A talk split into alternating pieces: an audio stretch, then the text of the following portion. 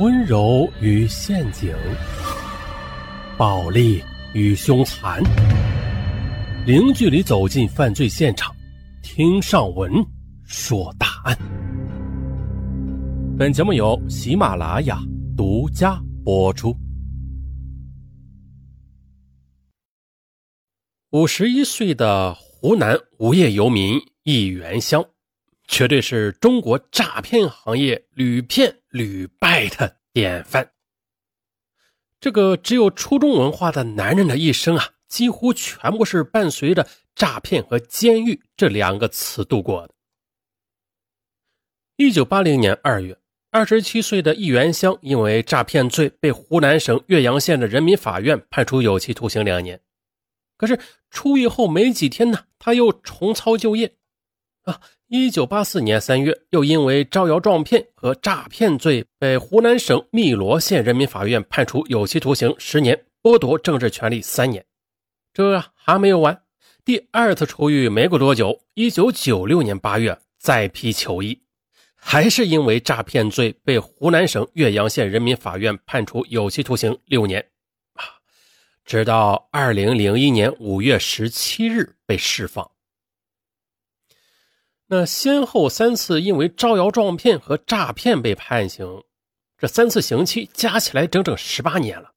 同样的，三进宫之后的易元香已经年近五旬了啊，鬓发斑白的，也应该长点记性，安安稳稳过日子了吧？可是刑满释放，他却不思悔改，依然执着的诈骗下去，而且啊，他摆脱了以往传统的诈骗手段。玩起了高科技，哎，在网络上开始了他新一轮的诈骗，从骗财到骗色，从湖南骗进北京。这易元香第三次出狱之后，因为他在湖南岳阳当地是个臭名昭著的大骗子啊，所有人都躲避着他，没有人敢上当啊，所以他在当地行骗已经很困难了。于是呢，好逸恶劳的易元香没有行骗的土壤，他的生活就变得单调、贫穷、难以为继了。可是，在一个偶然的机会，易元香接触了网络。哎，在网络聊天的世界里，没有人知道你是谁。那这种虚拟的人际交往方式，跟易元香熟悉的诈骗方式一样，具有极强的隐蔽性，而且。还有一般诈骗所没有的广泛性，所以呢，这易元香一下子就迷恋上了网络聊天，并且很快的就熟悉起来。从此之后啊，这个年已五旬的老男人整天跟十多岁的中学生一起混迹于街边的网吧，经常是一聊那就是一个通宵。二零零四年三月底的一个晚上，易元香突然闯入了一个北京网友聚聚的聊天网站。在这个网络聊天室啊，他跟一个叫做“清纯玉女”的网友搭上了话，两人很快聊了起来。他们聊到山水名胜、个人爱好等等的啊。交谈之中，这易元香感到这个清纯玉女不仅善解人意，而且字里行间都跳动着善良和单纯。当他得知对方只有二十二岁，是个刚刚毕业的大学生时，为了骗取清纯玉女的信任呢，这易元香自称是二十九岁，名牌大学法律专业毕业的，并且他还在网上跟清纯玉女大谈特谈法律。其实，这易元香的那点法律知识是他长期的牢狱生活中积累下来的，但是啊，就这点三脚猫的功夫，也足以让清纯玉女佩服的五体投地了。随着话题的深入，清纯玉女忍不住索要了易元香的 QQ 号。易元香 QQ 上的名字是神探亨特，这更让清纯玉女倍感神秘。当清纯玉女询问易元香的身份时，他卖关子说：“呀，我的职业是国家机密，无可奉告。”说完就下线了。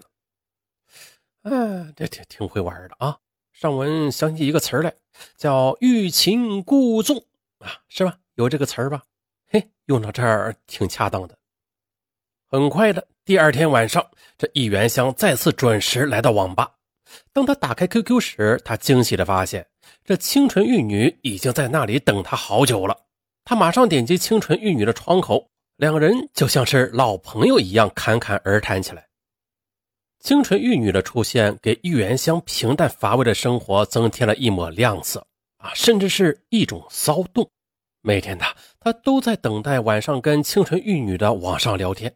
每次倾心交谈之后，这玉元香都会兴奋很久啊。渐渐的呀，两人在网上只要一碰面，就会聊上几个甚至十几个小时。几天之后，清纯玉女告诉玉元香。她的真名叫陈孝一，是个二十二岁的北京女孩，刚刚从北京某大学毕业，呃，暂时还没有找到合适的工作。平时呢，喜欢上网聊天。而色眯眯的易元香还装作不经意地询问了陈孝一的身高体重。当他听说陈孝一身高一米六五，体重五十公斤时，并对自己的外表充满自信时，他禁不住的心猿意马起来。陈孝一介绍完自己之后，随即的询问易元香的情况。易元香告诉陈孝一啊，我的身份是绝密的，那我告诉你啊，但是你千万不要告诉别人啊，我是担负着特殊任务的国家安全部特工，现在正在湖南岳阳执行重要任务。我的真实身份是国家安全部的部长助理，嘿嘿，厉害吧？嗯嗯，哇，你好棒哦，嘿嘿，是吧？至于个人的自然状况，议员向湖州说自己真名叫徐峰。哎呀，这名字也够霸气的啊！冷风，你倒是叫冷风啊！真名啊叫徐峰，二十八岁，身高一米八零，长得是英俊潇洒，毕业于名牌大学法学院，爸爸是高干，母亲是个大老板，在深圳有数亿元的存款。帅哥，特工。部长助理、高干子弟、家产亿万。当这些词汇源源不断的出现在单纯的陈孝一眼前，哎呀，他兴奋的不能自己呀！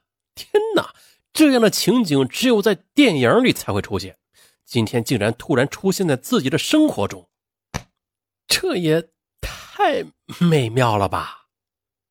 跟网上这个年轻的特工聊天时，陈孝一表现出了他这个年龄应该有的崇拜。